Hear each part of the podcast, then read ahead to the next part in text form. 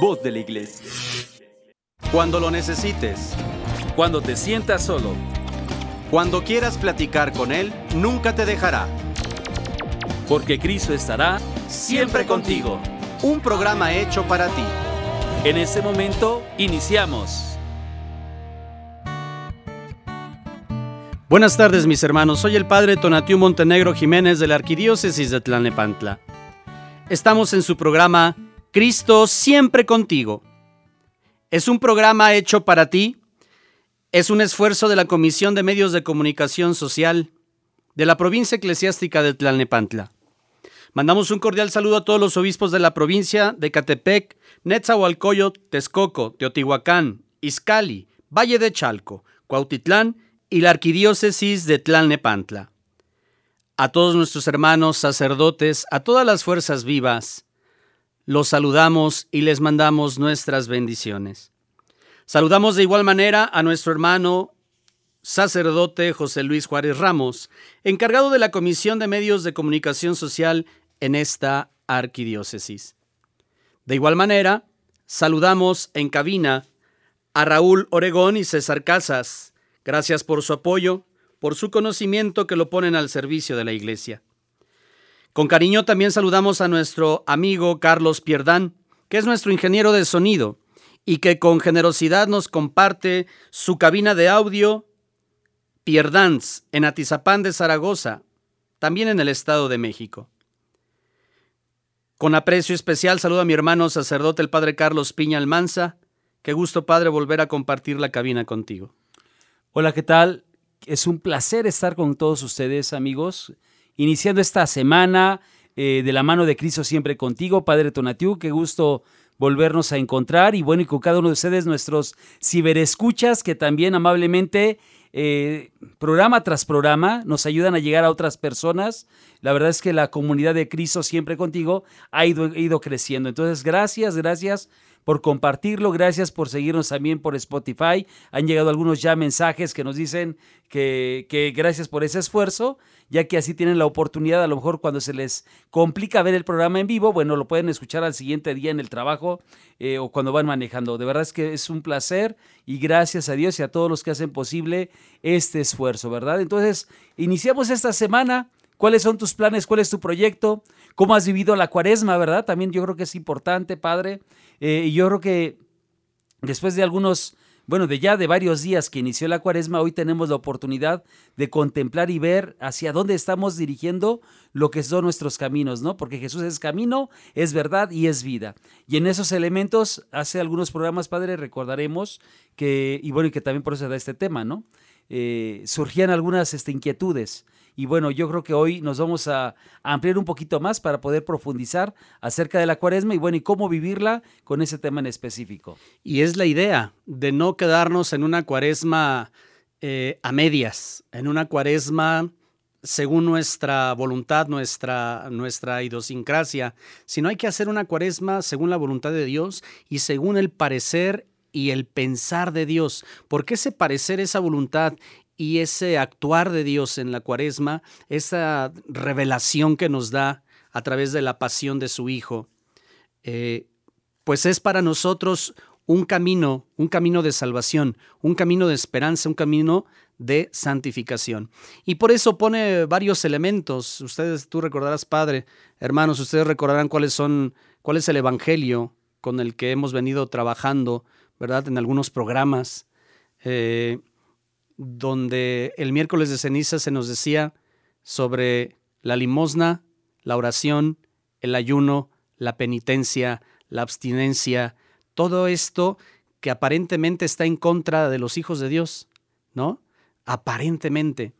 Y bueno, consecuentemente han venido algunos evangelios como, sobre todo los domingos, como el primer domingo de Cuaresma, de las tentaciones que nos mostraba la naturaleza humana de Cristo. Y el domingo pasado, pues nos mostraba la divinidad de Cristo en la transfiguración. Esto no es ninguna casualidad, ¿verdad? Porque las tentaciones, como decía el Padre Carlos, eh, nos llevan a vivir una mejor cuaresma en contra del maligno, en contra de las tentaciones, en contra del pecado, en contra a veces de nuestras propias pasiones, de nuestra propia eh, naturaleza en esta parte de la concupiscencia. Y Cristo con su divinidad en la transfiguración nos enseña, ¿verdad? Esta parte de, eh, sobre todo aquellas palabras, Padre, de tú eres, este es mi Hijo amado, escúchenlo. Palabras que se escucharon, ¿verdad? El día del bautismo de Jesús, palabras que se escucharon en la transfiguración, pero también palabras que se escucharon el día de nuestro bautismo. De tal manera que todo esto nos va dando, nos va desvelando el rostro de Dios. Y hoy hemos querido titular este, este, este programa con algo que sí, todo lo demás está muy bonito, pero que Dios no llegue a mi bolsillo, ¿no? Que Dios no se meta con lo que aparentemente es mío, ¿no, Padre Carlos? De hecho, cuando hablamos de limosna eh, o de ayudar a las personas necesitadas, hay quienes, no sé si te ha pasado, Padre, o nuestros amigos sacerdotes que están también ahorita seguramente escuchándonos, cuando tú tocas de esos temas acerca eh, de ayudas, en fin, todo ello, hay, hay algunas personas que habitualmente son los más lejanos, a quienes les puede molestarles, este, pues no simplemente no es un tema que les cause gusto, ¿no? ¿Por qué? Porque cuando hablamos de hablar, eh, hablamos de, de, lo que es la limosna, de ayudar a aquellos que están más necesitados, es la acción de la iglesia también, y todos somos iglesia, por el hecho de estar bautizados y porque también en las Sagradas Escrituras encontramos momentos que son esenciales para poder hacer esa limosna y esa ayuda a quienes más lo, lo requieren, ¿no? Entonces a veces no vemos de manera concreta, yo creo que puede ser la razón eh, dónde se van aplicando las, estas despensas, ¿no? Pero ahorita en esos tiempos de pandemia, por ejemplo, yo te eh, convento, padre, eh, em, y no es por un tema de vanagloria, en la parroquia donde estábamos anteriormente llegamos a repartir más de 26 mil comidas, ¿no? Y todo fue gracias a la divina providencia y a la ayuda de esas personas que caritativamente fueron pues dando, ¿no? Donando cosas. Solamente así se alcanza una situación así. Pero es que el corazón tiene que abrirse y tener la capacidad de ver misericordiosamente la pobreza, la desgracia humana, para poder este, salir al encuentro de nuestros hermanos. Entonces, ojo con esto, hagan ese esfuerzo de mirar y sentir con los ojos de Jesús, porque solamente así la limosna se convierte en caridad. Es de entregarnos por completo a aquellos que más lo necesitan, Padre. Y es que hay, hay que saber diferenciar entre la limosna y eh, la ofrenda. La limosna cualquiera lo da. La limosna es lo que, me, lo que me sobra. Y la ofrenda es lo que me atrevo a compartir porque yo también lo necesito, porque yo también me experimento carente. Y cuando tengo esta carencia y me atrevo a compartirlo con aquel que tiene la misma carencia que yo o más carencia que yo, entonces se convierte en eso que tú dices, Padre, en una obra de misericordia. ¿Verdad? Pero ¿qué es lo que se necesitaría para que Dios llegue a esta, a esta parte de mi vida, a esta parte de mi existencia, que es el bolsillo, Padre?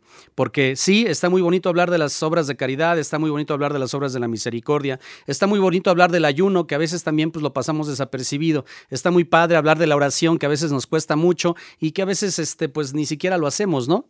Y entonces a veces también la limosna, lo que me sobra, o la ofrenda, eh, pues termina siendo como un lavado de conciencia, para que mi conciencia no me regañe, para que mi conciencia no me recrimine. Entonces, este, simple y sencillamente meto mi mano a la bolsa y doy una moneda. Cuando la verdadera ofrenda es otra cosa, cuando la verdadera limosna es otra cosa, ¿no? ¿Qué se, qué se necesita para que esta parte también sepa yo, reconozca yo que no es mía, que también es un don, que también es una gracia, que todo lo que yo tengo en ropa, en comida, en casa, vestido, sustento, en un carrito, en una pertenencia, en un juguete, en un celular, en realidad no me pertenece, le pertenece a Dios. Y todo aquello que tengo de más, dice la doctrina social de la iglesia, todo aquello que tengo de más, en realidad se lo he robado al más necesitado. Fíjate qué dura es la doctrina social de la iglesia, pero con cuánta verdad habla, ¿no? Entonces, yo te invito a que veas tu guardarropas. Yo te invito a que veas cuántas cosas tienes de más y podrías compartir. ¿No será que se las estamos robando a alguien que realmente lo necesita. Padre, pero es que lo gané con mi esfuerzo. Sí, pero compartir es de cristianos. Esos actos de generosidad es de los hijos de Dios. Si tú has pedido el pan de cada día en el Padre Nuestro y por alguna razón Dios ya te dio más del pan de cada día, es decir, casi casi tienes la panadería, ¿no? Pues oye, comparte con aquel que está necesitado, porque en, el mundo en el cual vivimos hay tantas injusticias que la limosna tendremos que entenderlo desde un sentido eh, diferente al que hemos eh, entendido hasta el día de hoy. Porque limosna a veces muchos lo entienden solamente como el que voy a dar lo que me sobra. Y es dar siempre con amor aquello que tú puedes brindar al otro. Entonces, desde esta, desde esta opción, si tú ves que hay circunstancias de injusticia que han ido empobreciendo a los demás, ¿por qué no entonces salir a ese encuentro y tratar de, no sé, de, componer el sistema social, ¿no? O sea, a lo mejor no vas a cambiar el mundo, es cierto. No podemos, este, a lo mejor llegar a todos, pero sin embargo en tu entorno empiezas a cambiar, empiezas a hacer algo diferente y que esto tus hijos lo puedan percibir, obvio que los hace sensibles. Entonces, hoy yo creo que es más, más eh, eh, evidente tratar de sensibilizar el corazón, porque hoy día frente a las injusticias nos hemos enfriado tanto que simplemente decimos, no es mi bronca, no le entro, este pues bueno, él es pobre porque pues no le echó ganas, pero también no nos damos cuenta que estamos en un sistema en el cual pues bueno, cada vez son más pobres y hay cada vez menos ricos por esa situación. Esto lo dijo el Santo Padre, el Papa eh, San Juan Pablo II no, y recordarás que lo platicamos mucho en las clases de moral, ¿no? En el seminario. Claro. Que era, era mucho, o sea, de sociología, en fin, todo ello. Y era precisamente el documento de Puebla donde por primera vez en el mundo, si mal no recuerdo, en el 79, 76, 79, si no mal recuerdo, el Santo Padre, el Papa Francisco, el Papa eh, San Juan Pablo II, hace este anuncio al, al mundo, ¿no? Eh, tengan cuidado, tengamos cuidado en el mundo porque la brecha entre los, entre los ricos es cada vez más grande, ¿verdad? Entre los ricos y los pobres. Y fíjense desde cuándo está esta voz profética. De tal manera que el cristiano está para acortar estas distancias injustas entre ricos cada vez más ricos y pobres cada vez más pobres, en un sistema económico que ya está dando de sí, en un sistema económico que ya no tiene para dónde hacerse, ahora es momento de la economía cristiana, es momento de la generosidad de los hijos de Dios. Y por eso, eh, ya puntualizando, ¿qué necesitas tú? ¿Qué necesito yo para dar, para entender en realidad que todo lo que tenemos, poseemos y tenemos de más, o lo poquito que tenemos, proviene de Dios. ¿Cómo caer a la cuenta? ¿Cuál es esa conciencia que hay que tener para aprender a compartir? Desde mi punto de vista, creo que la palabra clave es confianza en Dios. Porque Dios no sabe de matemáticas, nos decía un profesor en el seminario. Dios no sabe sumar ni restar, porque si tú entregas uno, Dios te da el ciento por uno. Si tú entregas cuatro, Dios te da el ciento por uno. Es su santa costumbre. Cuando yo soy capaz de dar con esta confianza en Dios, de que a mí no me va a faltar lo que yo estoy dando, eso es una obra de caridad, eso es una obra de misericordia, eso es confianza en Dios, eso es reconocer que Dios Todopoderoso, que es mi papá, no me va a dejar desnudo, no me va a dejar sin comer, no me va a dejar en mi vida desamparado. Tú cuando das limosna, cuando haces ofrenda, ¿esperas algo? ¿Aplausos? ¿Reconocimientos? Bien lo decía el padre Carlos en su comentario, sin ningún afán de vanagloria, se pudieron dar tantas despensas en la parroquia anterior. Ojalá y que en la nueva parroquia pues se pueda superar, ¿verdad? Ese, ese, ese número, que también no es un número fácil, ¿no? Y mucho menos en estos momentos. Pero también aquí, abriendo un paréntesis, hay que reconocer también y hay que saber reconocer y hay que saber mirar todo lo que la iglesia hace y que no salen las noticias. Todo lo que la iglesia cura, sana, es providente en el mundo y que nadie, nadie le reconoce. Porque hay muchas instituciones que obviamente no les conviene. Y aprovecho para decir, ojalá y que podamos hacer un, un programa padre de todos los bienes de la iglesia, ¿verdad? Y entre ellos es precisamente Caritas, esta institución que a nivel mundial es la institución a nivel mundial con más obras de caridad, orfanatos, hospitales, leprosarios, escuelas, universidades, todo eso es, ¿verdad? La presencia de la iglesia. Y nadie la reconoce, al contrario, todo el mundo la quiere acabar. ¿no? Y queriéndola acabar, quieren denostar toda acción de la iglesia. Por eso, mis hermanos, es necesario que el día de hoy nos cuestionemos si realmente tú estás siendo parte de esa obra de caridad.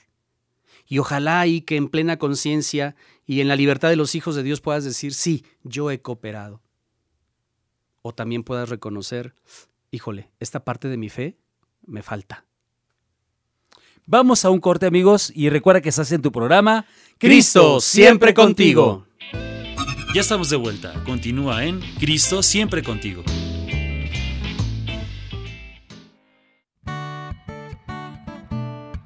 ¿Qué tal amigos? Estamos de regreso en tu programa Cristo siempre contigo, hablando de este tema maravilloso de la limosna que seguramente, eh, pues bueno, genera polémica entre algunos sectores. Sin embargo, es la acción de la iglesia que tiene la capacidad de salir al encuentro del más necesitado. Gracias por sus comentarios, gracias por seguir compartiendo. Recuerden que estamos en las diferentes plataformas, en YouTube, Spotify, tenemos aquí a través del Facebook, de la página propia de Cristo siempre contigo, en la arquidiócesis de Tlanepantla o de seguramente de tus amigos que ya lo están publicando por allá, ¿verdad? Entonces, gracias por seguirnos, gracias. Dios los bendiga a todos los que nos siguen, no solamente en el continente americano, sino en todo el mundo. Dios los bendiga, están en nuestras oraciones y gracias por permitirnos hoy llegar no solamente a tu casa, también al trabajo, en el transporte, donde te encuentres. Dinos dónde, de dónde nos estás este, escuchando en este momento. Es, es mucha eh, emoción también la que nos invade el saber que cada vez esta comunidad sigue creciendo y de verdad queremos que otras personas tengan esta alegría de compartir la alegría del Evangelio, ¿verdad? Así es, amigos. Padre Tonatí, hablamos entonces acerca de este hermoso tema de lo que es eh, la limosna y ahorita que estábamos en el corte veíamos, bueno, eh, encontré esta cita bíblica que seguramente ustedes la conocen muy bien, que es Isaías capítulo 58, versículo del 6 al 7, que dice lo siguiente. ¿Saben qué ayuno quiero yo? Romper las ataduras de iniquidad, deshacer los haces opresores, dejar libres a los oprimidos y quebrantar todo yugo, partir el pan con el hambriento, albergar al pobre sin abrigo, vestir al desnudo, y no volver tu rostro ante el hermano. Palabra de Dios, te alabamos Señor. Hermanos, ¿se dan cuenta de lo que eh, Isaías nos acaba de decir? Bueno, la palabra de Dios a través de Isaías. O sea, es cierto, a lo mejor estamos haciendo prácticas que son correspondientes al tiempo de cuaresma.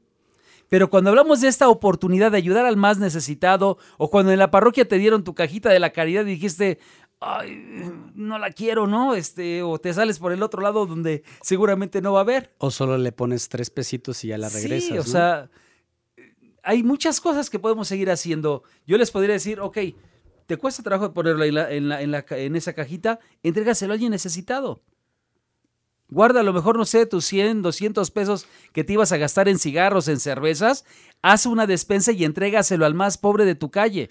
Fíjate, padre, que yo estoy de acuerdo con lo que dices, pero corremos un riesgo de ser solamente filántropos, es decir, de una ayuda eh, para el aplauso. Ya ves que ahora se da mucho en las redes sociales. Ay, yo voy y le doy un pan al más pobre. Bravo por, por, por el like porque se inscriben a mi canal y entonces se empieza a imitar esta parte de llevar tortas a los hospitales, no por caridad, no por misericordia, por obra de misericordia, sino por el TikTok, sino por el bravo, aplausos, por el like. O porque hay tiempos electorales también, ¿no? Porque hay ayudas así también, o sea, puede llegar a suceder eso. Exacto.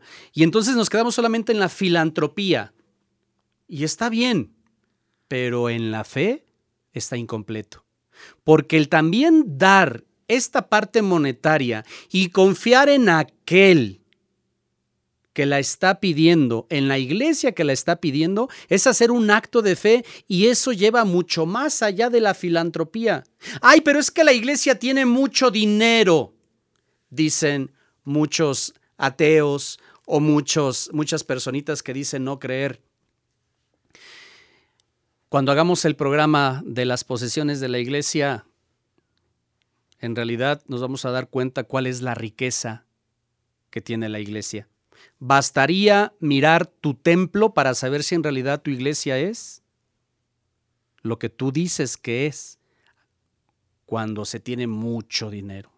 Padre, pero es que los carros de los padres, no te olvides que los padres también tenemos familia y que la familia también nos apoya. ¿No sale todo de esos dos pesos que tú das?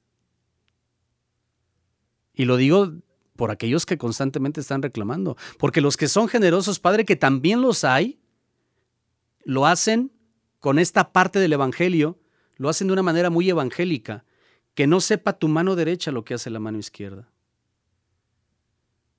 Y lo hacen en silencio, y lo hacen generosamente, y confían en el sacerdote, y confían en el obispo, y confían en Cáritas, y confían en, el Santo Padre, y confían el día que hay que dar el óvulo de San Pedro, y confían el día del jueves santo y el viernes santo, y estas, esta, esta colecta que se lleva a los lugares santos para que permanezcan bien, para que cuando uno vaya sepa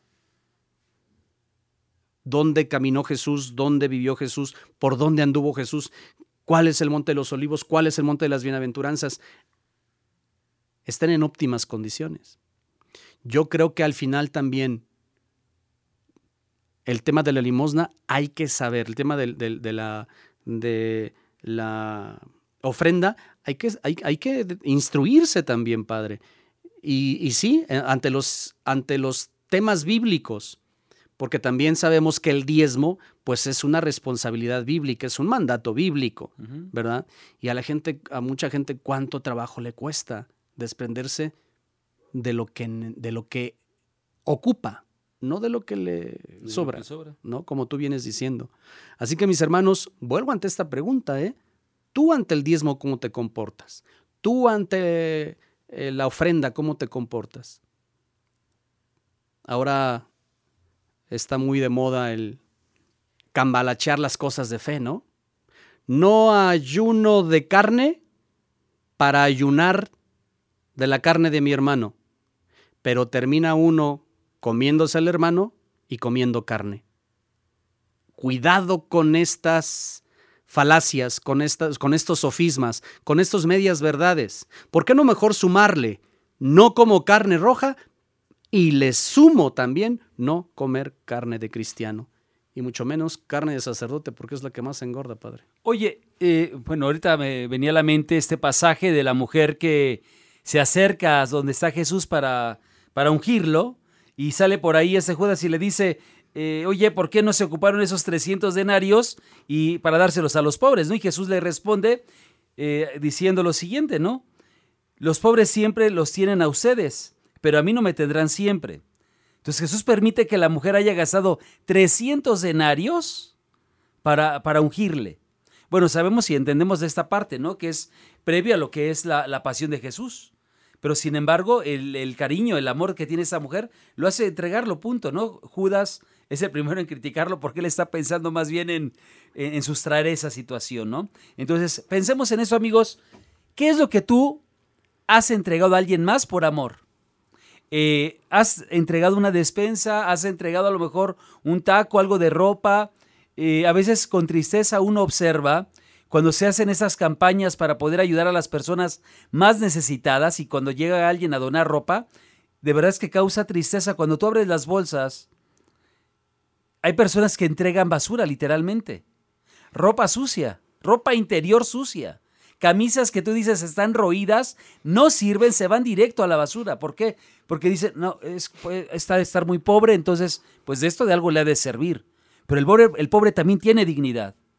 Y debemos defender también eso, ¿no? O sea, no puedes dar lo que te sobra o lo que vas a tirar. Sí, hay que, hay que entender, esta es parte de la conciencia, no solamente la confianza en Dios, no solamente saber que dar siempre el ciento por uno y es su santa costumbre, sino también hay que dar pensando que el otro soy yo. Entonces, lo que yo estoy dando, ¿yo lo recibiría? ¿Cómo lo recibiría? ¿Con gusto? Porque esta parte es sumamente penosa, padre. Yo creo que pasa en todas las parroquias, desgraciadamente. Es muy penoso que incluso aquellos con los que estamos sacando la ropa eh, digo, antes no lo usábamos, pero teníamos, eh, antes no lo usábamos tan ordinariamente, pero al sacar estas cosas de las bolsas, teníamos que ponernos cubrebocas, porque no solamente salía mala ropa, sino el hedor de la mala ropa, ¿no? Exacto. Y, y tú dices, ¿de verdad esta persona recibiría esto que está dando?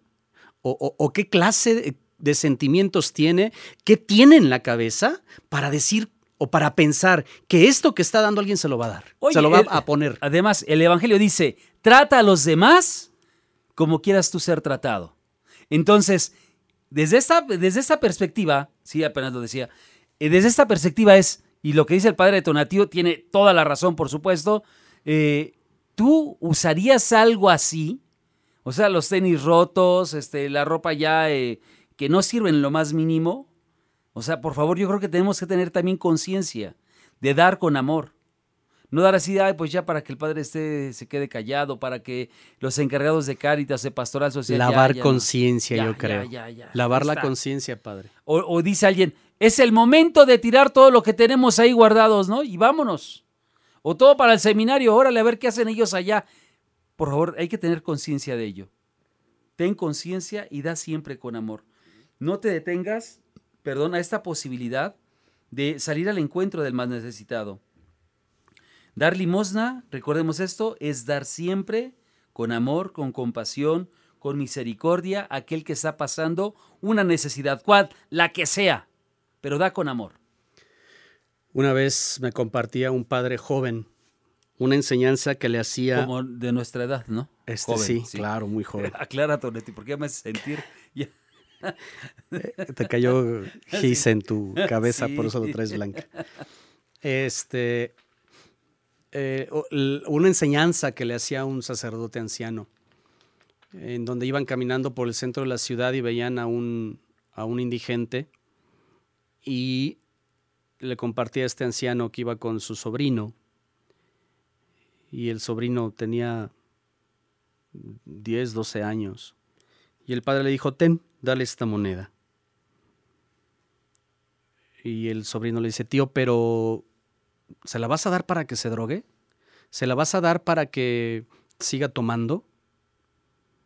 Y le dice el sacerdote, que no te importe en qué la utilice, que te importe por quién se la das. Y se la vas a dar en el nombre del Señor Jesús. Amén. ¿Verdad?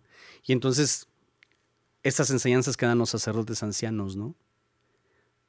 Por eso tanto nosotros los sacerdotes jóvenes, no tan jóvenes, hay que saber escuchar también a los sacerdotes ancianos. Así como el adolescente y el joven tienen que escuchar y aprender a escuchar, a oír bien a los abuelos, porque se evitan muchas, eh, muchos problemas, muchas lágrimas, muchas preocupaciones cuando uno aprende de la experiencia de los ancianos. Y precisamente nosotros, como iglesia, obedeciendo también al Papa San Juan Pablo II, cuando fue a Jerusalén y nos enseñó al mundo cristiano católico que los judíos eran nuestros hermanos mayores, nosotros aprendemos también, como el judío, como el pueblo del Antiguo Testamento, a ofrendar a Dios, a agradecer a Dios, pero no solamente de la lengua para afuera, de dientes para afuera, no solamente gastando saliva, sino con el corazón, dando precisamente lo mucho que Dios nos da, aún sin merecerlo. San Pablo nos dice en la primera carta a los Corintios, en el capítulo 13, versículo 3, si no repartiere todo, toda mi, perdón, si repartiera toda mi hacienda, no teniendo caridad, de nada me aprovecha. Repito, si doy algo sea lo que fuera, sin tener caridad, de nada me sirve. No voy a tener ningún provecho de ello. Y el mismo San Agustín hace referencia también a esto. Si extiendes la mano para dar, pero no tienes misericordia en el corazón, no has hecho nada. En cambio, si tienes misericordia en el corazón, aun cuando no tuvieses nada que dar, con tu mano, Dios acepta tu limosna. Ojo con eso. Cuando tú das de corazón, das con misericordia, Dios te da más de lo que te puedas imaginar. Dios te va a responder también dándote algo más grande. Quien es fiel en lo poco, será fiel en lo mucho. Lo que tú des, entonces recuerda, con amor, misericordia, dalo siempre de corazón, como decía el, nuestro hermano Padre Tonatiu, es darlo siempre mirando por quién lo das, por el mismo Cristo, porque descubres en ese hermano necesitado al Señor. Porque cuando hiciste una de estas cosas con uno de los más pequeños, es como si me lo hubieras hecho a mí. Con esa intención entregamos, hermanos. ¿Te acuerdas, Padre, de esta parte del Evangelio de Marcos? Si no me recuerdas el, el Evangelio en el capítulo 12, donde la viejita, la anciana, da sus moneditas y el mismo Jesucristo dice, yo les aseguro que esta mujer, esta anciana, eh, esta pobre viuda, dio todo lo que tenía, ¿verdad? Todo lo que tenía. Esa es la verdadera ofrenda. Porque sus moneditas era todo lo que tenía para vivir. Confió en Dios. Confió en Yahvé Sebaot confió en el Espíritu de Dios, en la mano providente de nuestro Padre. Y cuando nosotros escuchamos esta, este capítulo, ¿no? Donde esta mujer se acerca a las arcas del templo y en la, en la, eh, en la alcancía. En el S. en las alcancías, correcto. En la alcancía va y dejas todas sus moneditas, ¿verdad? Decimos, ay, qué bonito, qué evangelio tan romántico, pero que el evangelio no me exija hacerlo a mí, porque entonces ahí sí ya no queremos, porque entonces dicen por ahí que el lugar que más le duele al cuerpo del ser humano es el bolsillo, ¿verdad? Tendrás un dolor en el estómago y te lo aguantas. Tendrás un dolor en la rodilla y te lo aguantas. En la cabeza y te lo aguantas. Pero que no nos toque en el bolsillo, porque entonces ahí sí respingamos inmediatamente. Ahí nada de aguantarnos, ¿verdad? Y entonces cuando el sacerdote te empieza a decir, hermanos, por favor, ya es tiempo del diezmo, entonces empiezas a pensar mal del sacerdote. Entonces empiezas a hablar mal de la iglesia, ¿verdad? Unos se lo callan, otros lo externan. Otros no tienen la valentía de externarlo frente al sacerdote, ni frente al obispo, pero sí lo andan despotricando por todas las calles con sus compadres y comadres y juzgando, ¿verdad?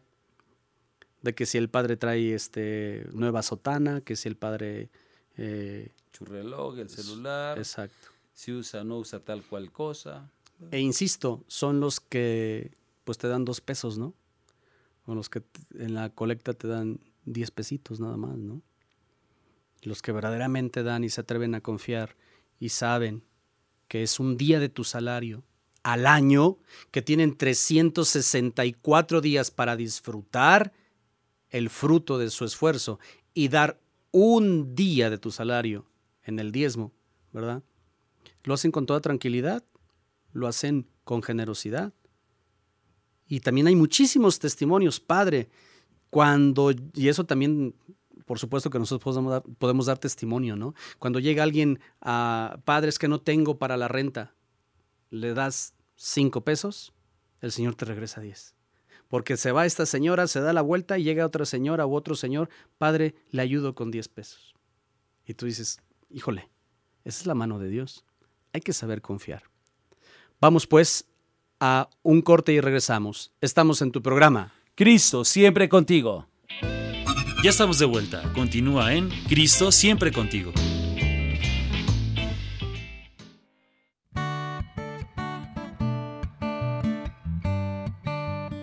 Hola, ¿qué tal amigos? Estamos en tu programa Cristo siempre contigo. El día de hoy estamos hablando acerca de la limosna y en torno a este pasaje también podemos recordar, Padre Tonatiu, ese momento en el cual Jesús habla ah, de la importancia de darle de comer al hambriento, de beber al sediento, en fin. Y todo esto, ¿cómo nos lleva a contemplar a Jesús? Que eh, estando en la cruz, bueno, es más, desde la encarnación, vámonos desde atrás. Desde la encarnación nos enseña la pobreza, su bajamiento a un, a un pesebre. y llega hasta la cruz exactamente igual, sin nada, pero dándolo todo por amor a nosotros. La encarnación es un signo del amor de Cristo, su crucifixión y resurrección también es un signo de amor para con nosotros y de despojo, de entregarse por completo. Entonces, por eso cuando hablamos de limosna, Padre, pues es entregarlo absolutamente todo, dar la vida. Y es, es que es, un, verdadero signo cristiano, ¿no? Como tú lo dices, a, a ejemplo del Maestro. Debemos recordar, mis hermanos, que dar esta limosna tiene que ser una ofrenda, sí, es una limosna material, pero tiene que ser esta limosna del cristiano eh, que, no es dar, sino darse, ¿verdad? Entonces, ojalá ya alcancemos a entender esta, esta diferencia.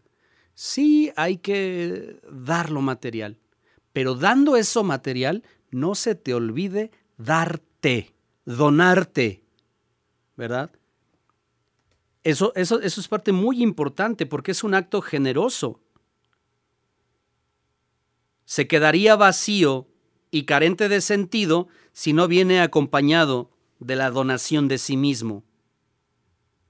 También San Pablo lo dice en Primera de Corintios 13, ¿no? Aquella, aquella parte de la Sagrada Escritura que dice el amor es comprensivo, el amor es servicial, el amor lo aguanta todo, el amor no busca el mal. También dice, aunque repartiera todos mis bienes, si no tengo caridad, si no tengo caridad, nada me aprovecha. Y es que, mis hermanos, entendamos que la caridad cristiana tiene origen en el cardio. Caridad, cardio. Origen en el corazón, sin el cual no dejaría de ser sino solo altruismo, filantropía, lo que hablábamos hace rato, ¿no? Para hacer vanagloria. Hay muchos muchas este, agrupaciones, ¿verdad? Eh, en donde se reúnen cierto día del año, van, entregan juguetes. ¡Qué padre! Sienten bonito. Está bien. Pero es filantropía, es ayuda humana, no es ayuda, ayuda divina. Evangelizar también ahí.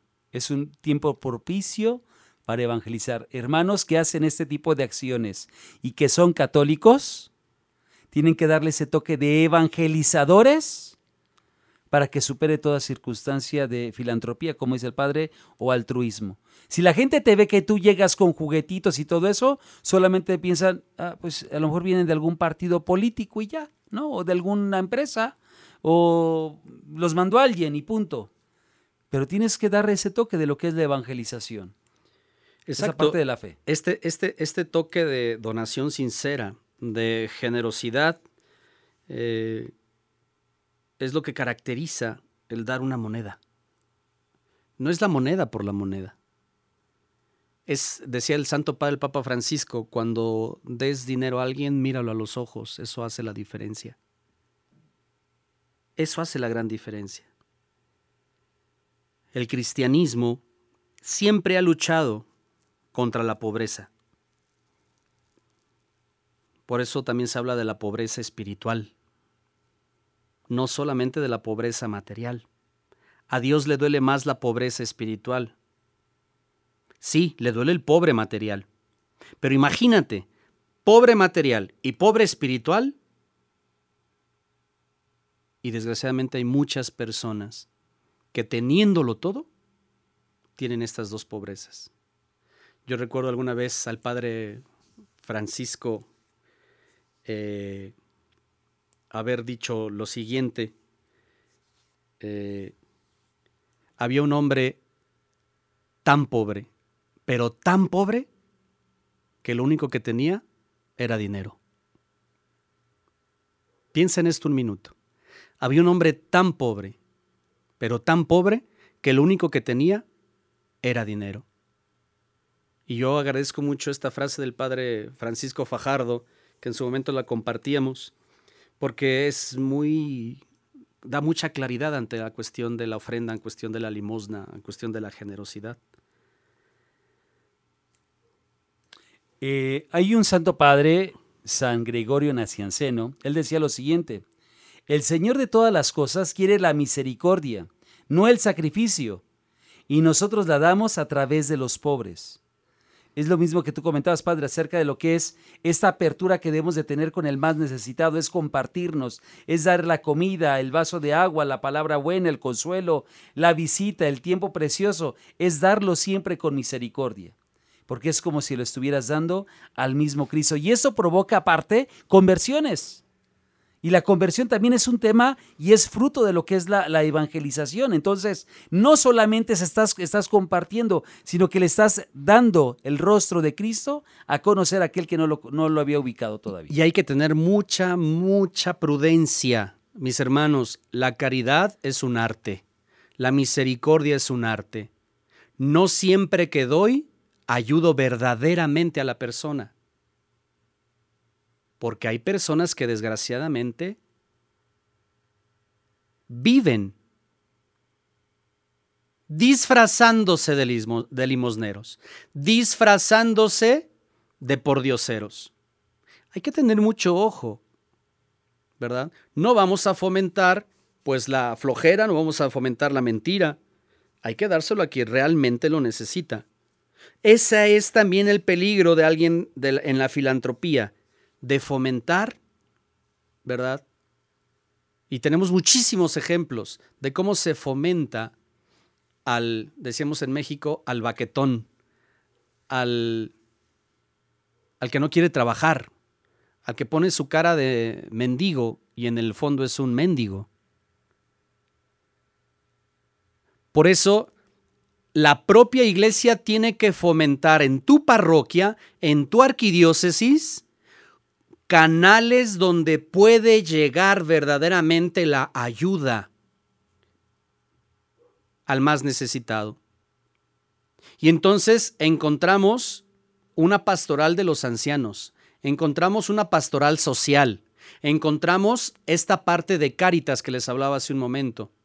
Y hay eh, Cáritas en tu parroquia, hay Cáritas en tu arquidiócesis o en tu diócesis, hay Cáritas en tu nación, ¿verdad? O en tu provincia, en tu nación y a nivel mundial, en donde son caminos seguros para poder hacer llegar la caridad.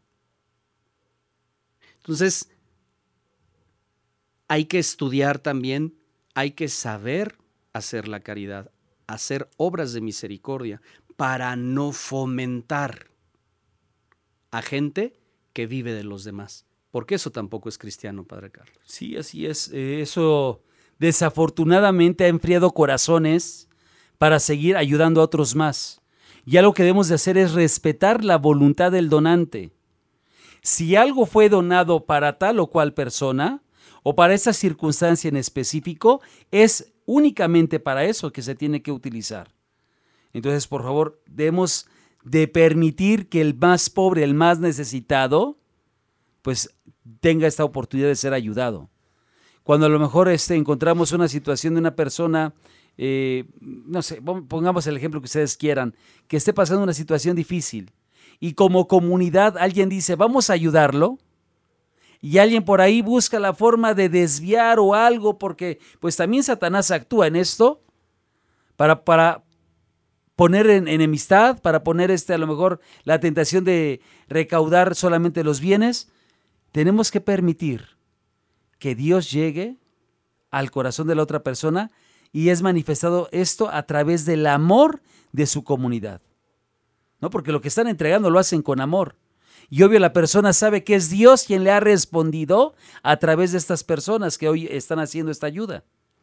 Te pongo un ejemplo de lo que dices. Hubo una personita, no digo nombres por supuesto. Ni el lugar. sí, mi comunidad. Hay una persona que pues no estaba casada. Su marido pues estaba pues un, tanto grave. Y algo muy triste que sucedió fue que solo esperó que la comunidad, ni siquiera su familia, ¿eh?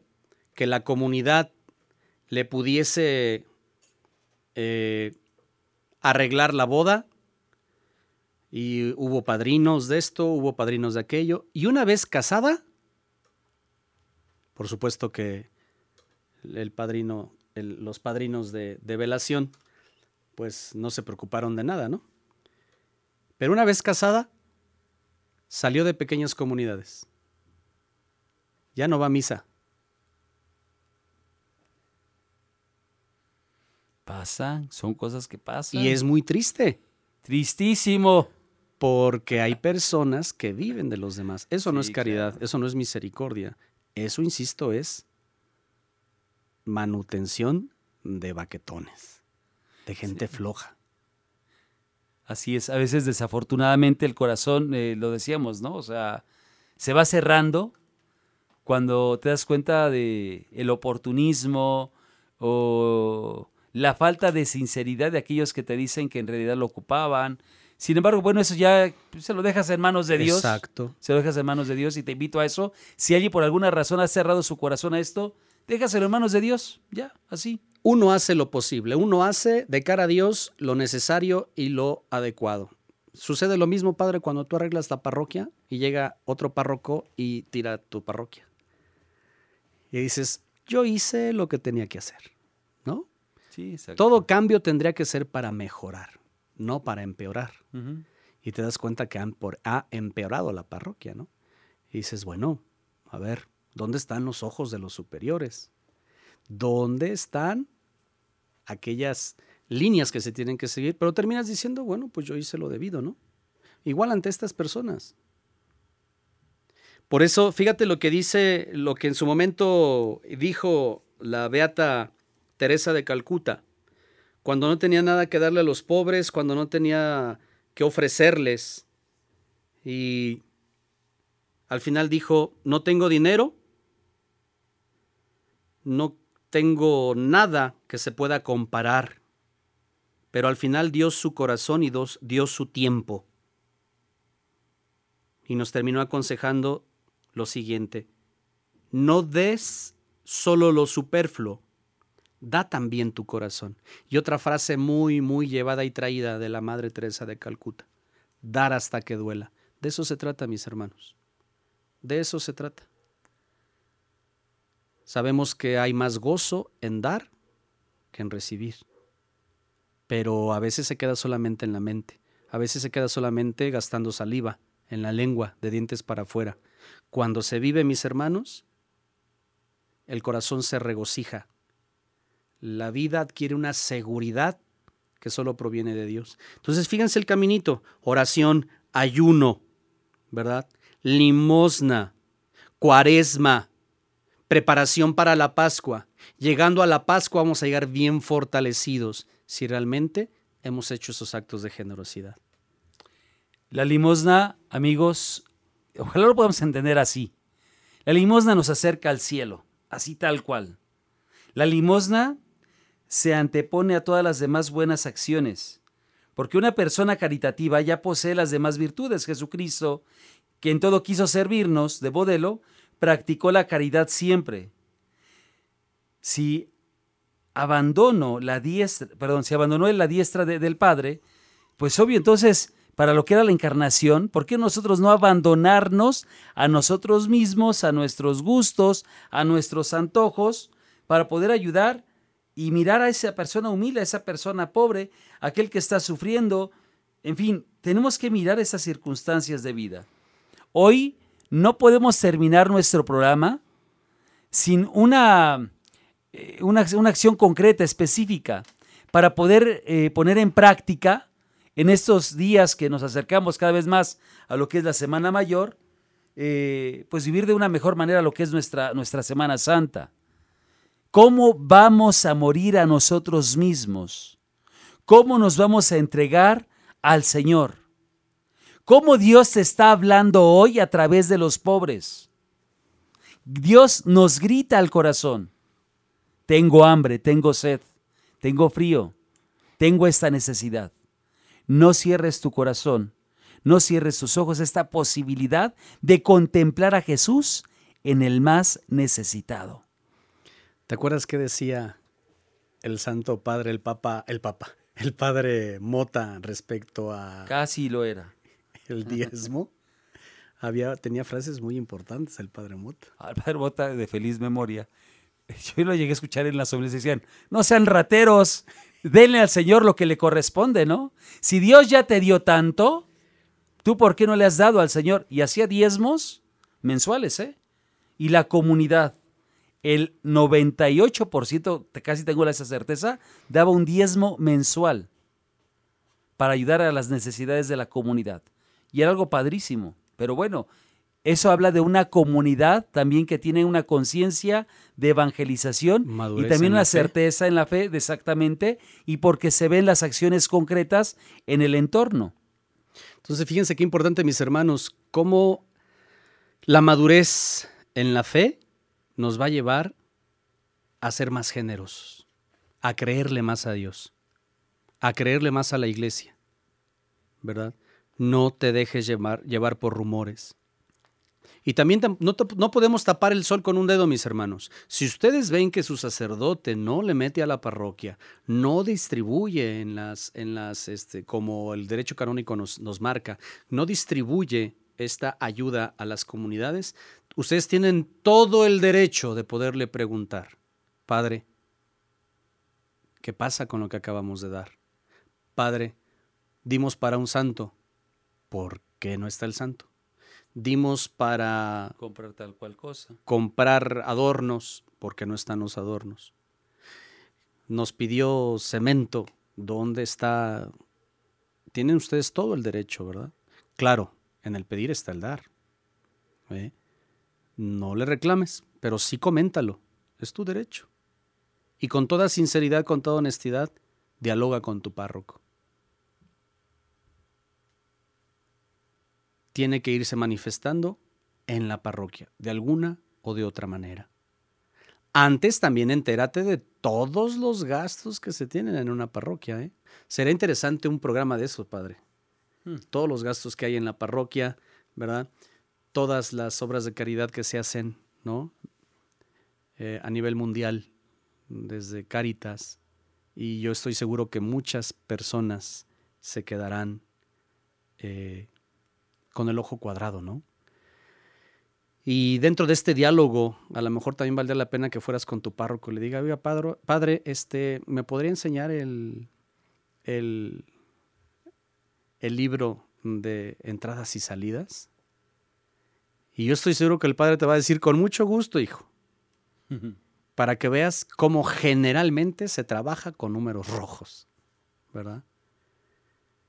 Entonces, valdría la pena que te echaras un clavado en estos libros parroquiales, a ver si así también tú que criticas a la iglesia, tú que me estás escuchando, tú adolescente, tú joven, que te has tragado ese cuento de que la iglesia es sumamente rica, ¿verdad?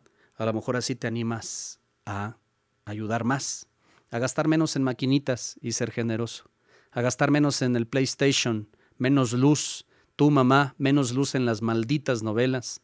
Tu papá, menos, menos caguamas y ayudar más al templo, ayudar más a la iglesia, porque a través de eso también Dios te va remunerar al ciento por uno.